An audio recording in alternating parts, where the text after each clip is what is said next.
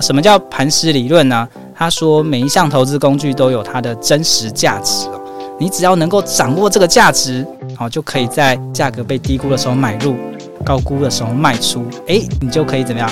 就可以获利了。其实价值投资就是这样讲的。欢迎来到艾克斯的财经世界，我会邀请来宾一起探讨股票和房地产。如果你觉得节目内容受用，请帮忙用 iPhone 手机按下右上角的追踪，这对我是很大的支持和鼓励。那这一集呢，我们继续邀请到乔王来跟我们分享他的投资的秘诀和心法。那因为乔王他上一集是跟我们分享艺人创业，分享他这十几年来的经历还有心路历程。那这一集呢，我们会着重在他投资股票跟房产，好像两个都有很好的表现。那就我们欢迎乔王。Hello，各位听众，大家好，我是乔王投资理财笔记的创办人乔王。哎，乔王，请教一下，你刚开始是先从股票还是房地产开始？我刚开始先从基金啦，共同哦，共同基金。对，那那时候大概是几岁的时候？印象中好像大三、大四吧。哦，那你很早就开始投资了？诶，会吗？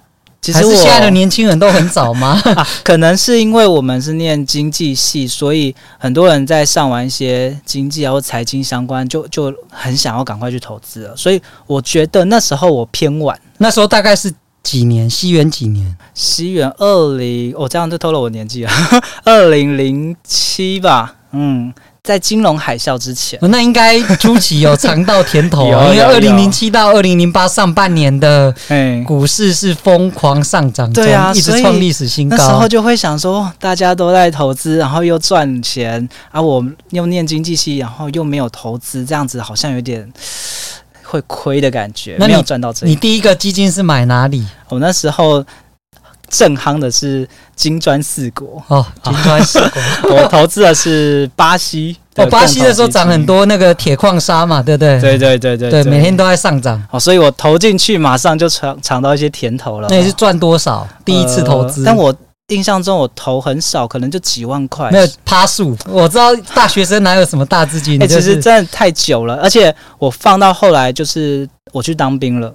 哦，啊，当兵刚好就是二零零八年的时候，所以我没有办法算出我赚多少，因为我后来是看着它一直跌，一直跌。因为遇到金融海啸。对，那个金融海啸真的是很可怕。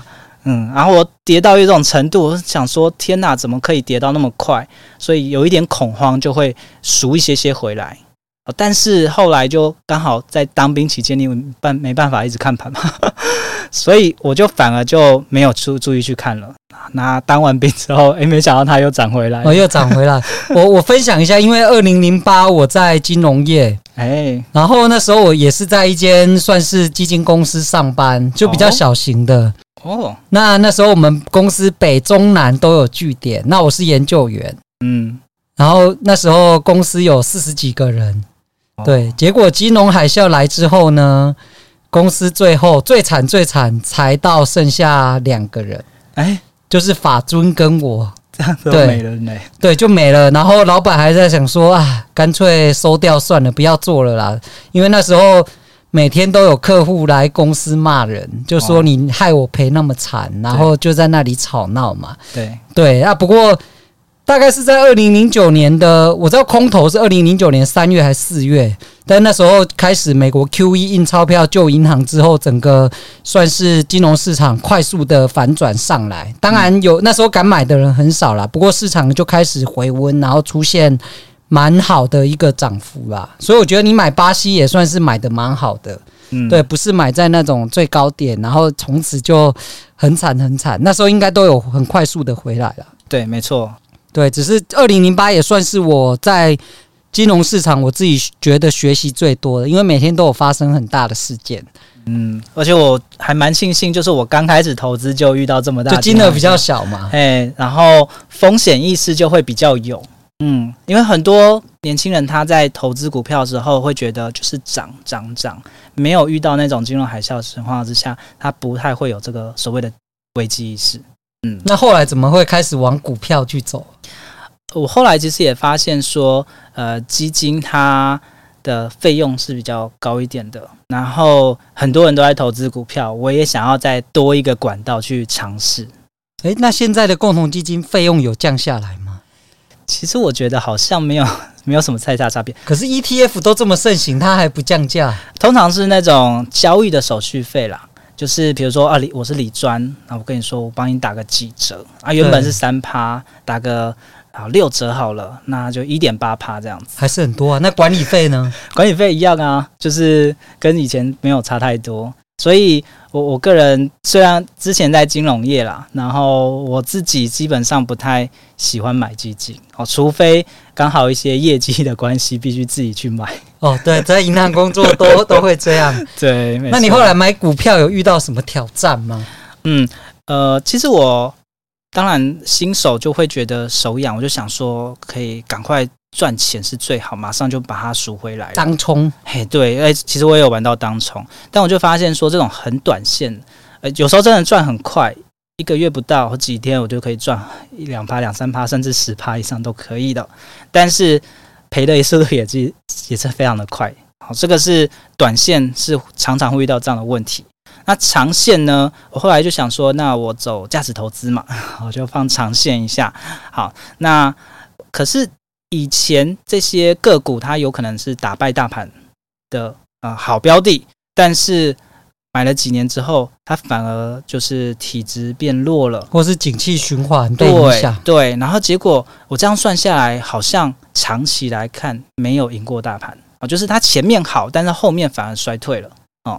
然后我后来就想说，那我就买那种稳定配息的收益好了，这样比较安稳嘛。但是我发现呢，前面配息都还蛮稳定的，可能过了几年之后呢，怎么样？它配息变得不稳定，甚至本金赔了。那你是只有买过哪一单股票让你印象深刻？呃，我之前有买到港股哦，啊，港股那种呃天然气哦，理论上那种天然气公用事业应该是稳定的。对啊，应该很稳啊，因为是。寡占或独占的市场，对，而且我拉长那种十几年以上也都是非常稳定的。那这样怎么会赔？但后来各位去看，嗯，确实是赔的也是蛮惨的。嗯嗯，为什么？详细的原因呢，我没有特别去研究。好，但是我在持有的时候就会发现，哦，其实就算是公用事业。哦，它都还是有可能会出现哦，已经最保守的行业了，还会这样？对对对，没错。嗯、然后我也有买过所谓的封闭式基金。好、哦，那封闭式跟是避险基金吗？不是，不是。对，但这种封闭式基金，其实在美股可以在交易所就可以买得到，就像股票一样。好、哦，那它的配息其实也是算蛮好的。它比共同基金，因为共同基金配息高的，有时候它是会怎么样？配到本金，用本金配给你。哦、但是我们。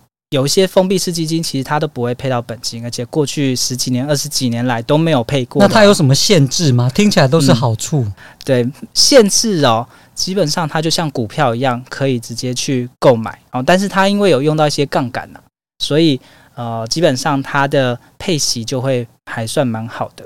好，但是呢，像这阵子不就是遇到什么升息嘛？对，好，这种有那些债券的，好，其实也都是跌蛮惨的。所以后来我就是有发现，过去再怎么好的好股票或者好标的，其实呃拉长到十年、二十年之后，它不一定都可以跑到很前面。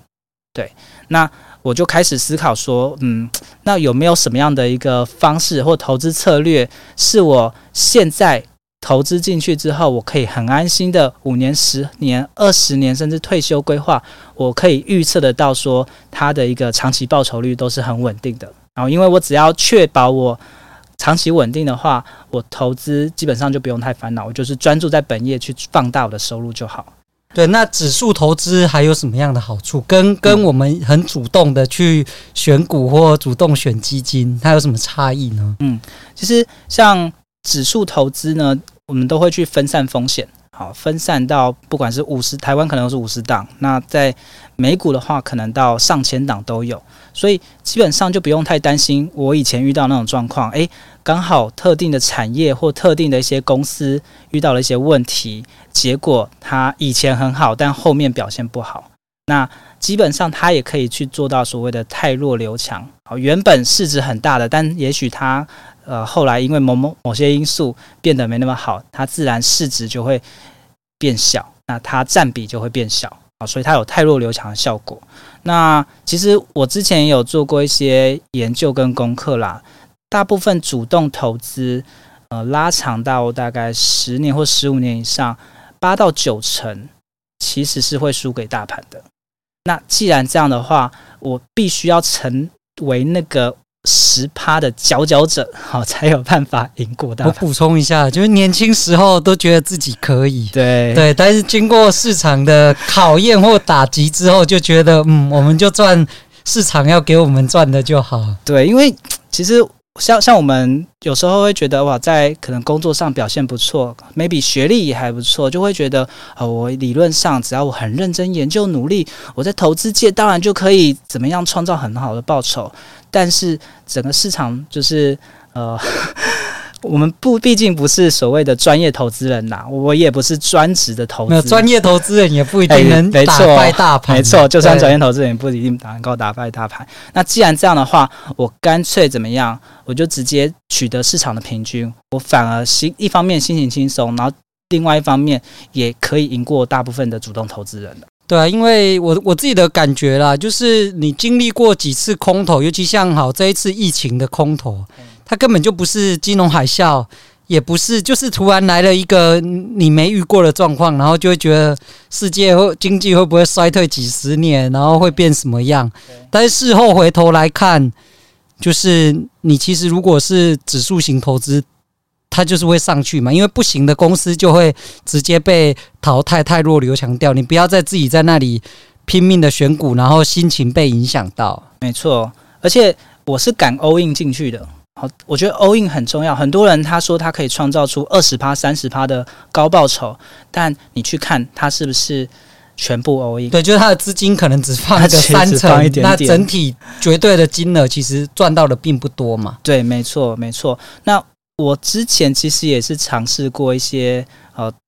国家型的 ETF 哦，那那时候买的是俄罗斯 ETF 哦。如果去年 前年买到就惨了。对，所以我后来发现后，就算是国家分散的哦，你遇到像这种极端事件，都还是有可能整个基金不见啊，整个 ETF 整个就赔掉了。好，那那时候我有压了一些，然后结果就哦。完全没。喂，那时候刚打仗的时候，乌俄战争，我还问我的李专说：“对，哎，有哪一档基金是可以买？”我要进去抢反弹，好险没有买。对，所以你你敢不敢 all in？我觉得很重要。嗯、那如果连国家型的 ETF 都有可能整个不见，何况是一家公司？对不对？对，蛮有道理的。对、嗯、我后来深刻的体会到这个道理，那我也其实也不太敢完全都压在台股。好，那大家也不知道到底会不会发生战争嘛？对，所以呃，你把风险分散到全世界的话，睡得安心，而且我是可以把大部分资产都投进去，甚至在大跌的时候，我投进去也不会有太大的感觉。好，那你这样有十几年的投资经历，你觉得哪一本书对你的帮助是？回头来看，你觉得它是最大的？哦，其实有一本书叫《漫步华尔街》，它是投资界的圣经哦。哦，我刚开始听到的时候，其实很兴奋的，就去跑去书店，想说来翻一翻这本书到底值不值得去买。哦，但是我翻了几次之后，诶，又把它放回去了。然后到下一次，我想说还是要把它拿出来翻一下，然后又把它放回去。刚开始看的时候有一点点硬。好，但是我后来看之后，我发现，嗯，这本书它是投资界的圣经，是有它的道理。它已经出版了五十年了，然后这过程它其实也出版了，陆续出版十次以上了。好，那它有很重要的理论，就是呃，一个是磐石理论，另外一个是空中理论，有点打破我过去的基本分析还有技术分析的看法啊，因为。一般刚开接触的，大概就是会想说，就是用基本分析或者是用技术分析。什么叫磐石理论呢？他说，每一项投资工具都有它的真实价值哦。你只要能够掌握这个价值，哦，就可以在价格被低估的时候买入，高估的时候卖出，诶，你就可以怎么样？就可以获利了。其实价值投资就是这样讲了。嗯，那但是呢，他就有提到说，其实资料分析是不具可靠性的。过去是不代表未来哦。那有几句有趣的话，我也可以跟大家分享。他说：“万能的上帝恐怕也不知道股票的本益比是多少。”那我们能够抵得过万能的上帝吗？第二个是有时候我们会看一些财报嘛，但他有提到损益比就好像呃三点式的泳装，哦，露出的部分有趣，遮住的部分却更重要。意思就是，其实会计也是可以作假的，哈，他那个的确都有发生过了，对，也是有发生过的。像安之前安龙事件嘛，然后还有很多瑞幸事件，台湾也有啊。对，其实很多。啊、那你如果一直靠这个去做分析，不见得是真正的公司的价值哦。而且股价有时候跟公司的价值也不见得是绝对相关啊。有些就是很好的股票，它很好的公司，但它股价就是没有被看到，就是会被低估嘛。对对对对对。对那所以第二种理论呢，就叫空中理论，空中阁楼理论。好，那他说。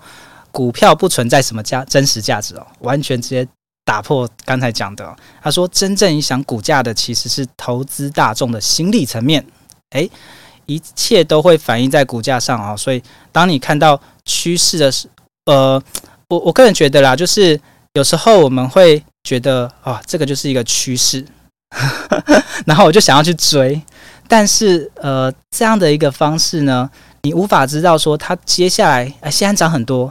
它未来到底是继续上涨、持平还是下跌？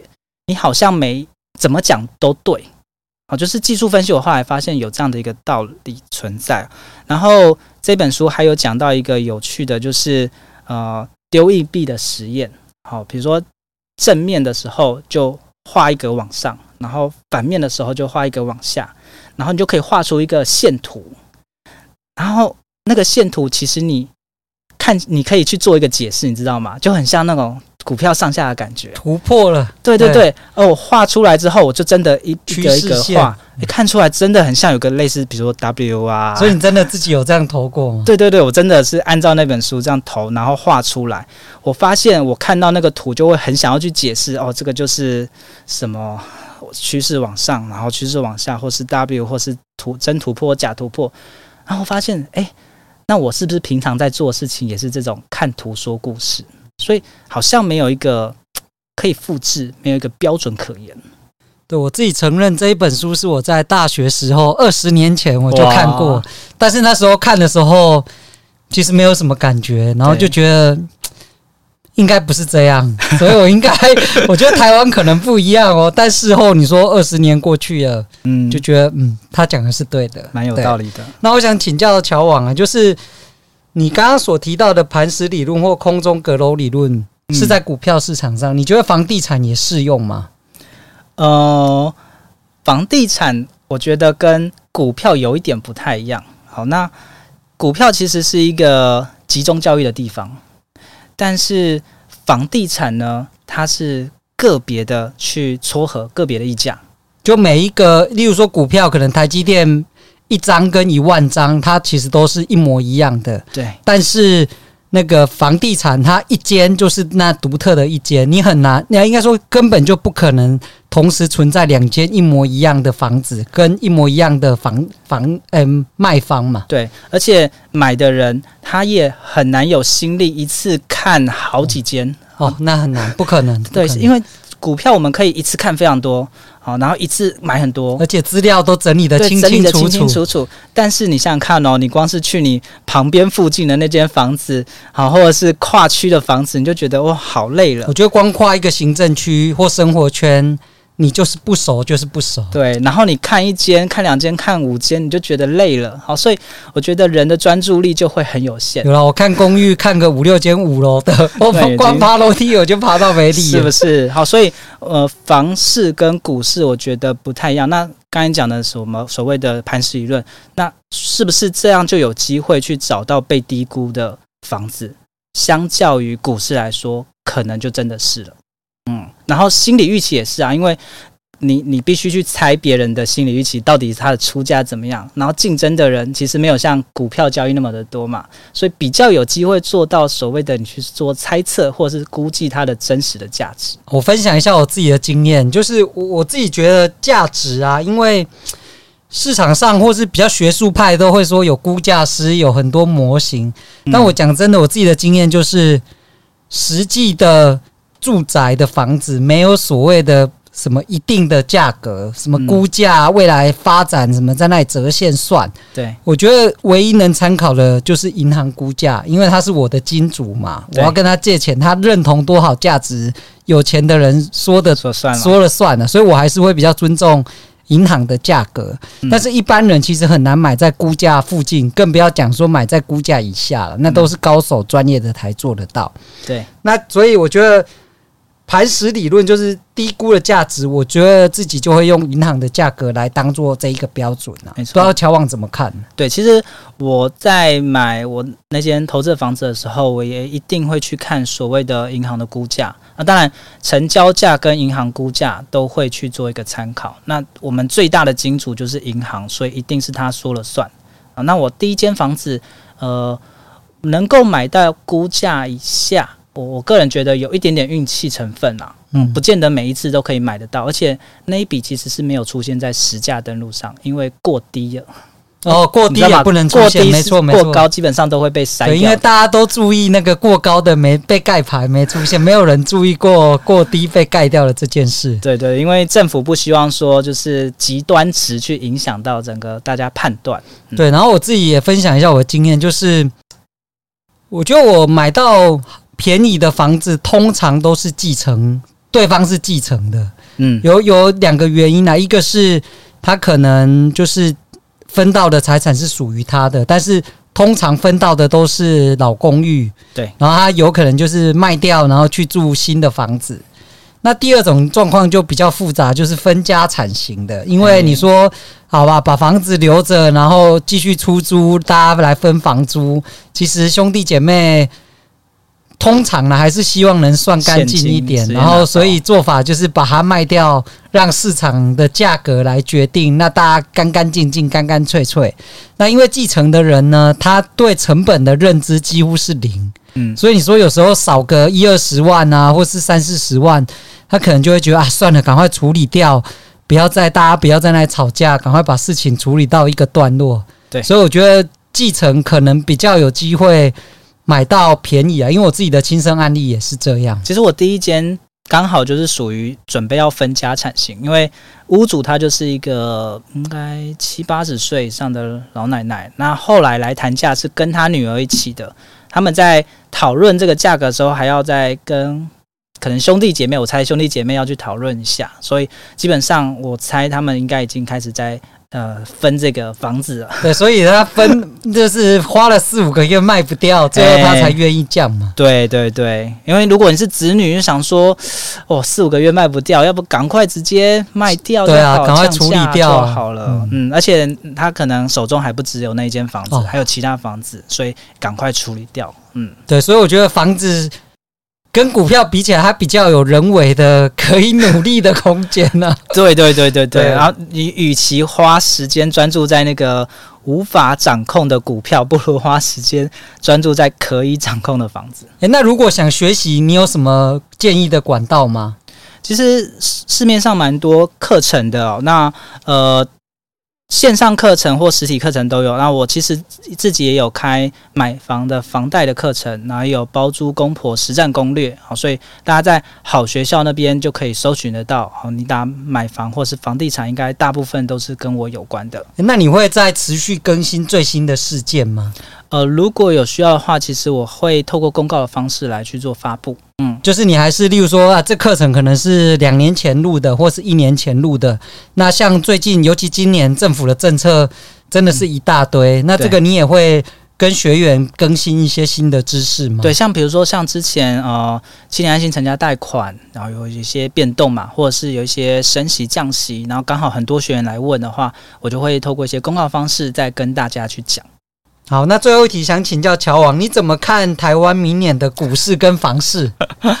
嗯，呃，老实说，其实我是不太去预测所谓的股市跟房市哦。那我自己也自认是没有能力去预测啦。那我就像我刚才讲的，我就是专注在可以控制的事情，不是无法控制的事情哦。那其实短期来说，我觉得。如果对短期投资者来说，预测其实蛮重要，因为如果预测不准，就有可能赔钱，因为你要去转就是赚那个价差嘛。但对于长期投资来说，我觉得只要投呃长期买进并持有，就算遇到所谓的不景气啊。拉长时间就可以恢复，并且获得合理的报酬。好，这个也是为什么我觉得，诶，我比较没有会想要去预测股市或房市的原因。我觉得这样也蛮不错的，就是我就是长期持有，但我在挑选 ETF 或者资产配置，甚至是买房出租上。我就是先做好功课，专业，然后买入之后，就是去享有市场的长期报酬率就好。那我我的心思跟时间就可以花在创造我更多不同的收入上。没错，没错。对，我觉得乔网就是一个非常好的学习榜样。对，因为我自己有在追踪他的粉丝团，对，所以我也学到蛮多的啦，也看到他几乎是只要有新的事件或政策出现，他在很短的时间就会写文章跟大家分享。对对对对对，那也欢迎大家去追踪乔网的粉丝团。好好，那我们今天的节目就到这边。那如果有相关的问题，都欢迎到我的粉丝团以及到乔网的乔网的投资理财笔记，对，来询问我们，那我们都会回答你。好，那今天就到这边喽，拜拜，拜拜。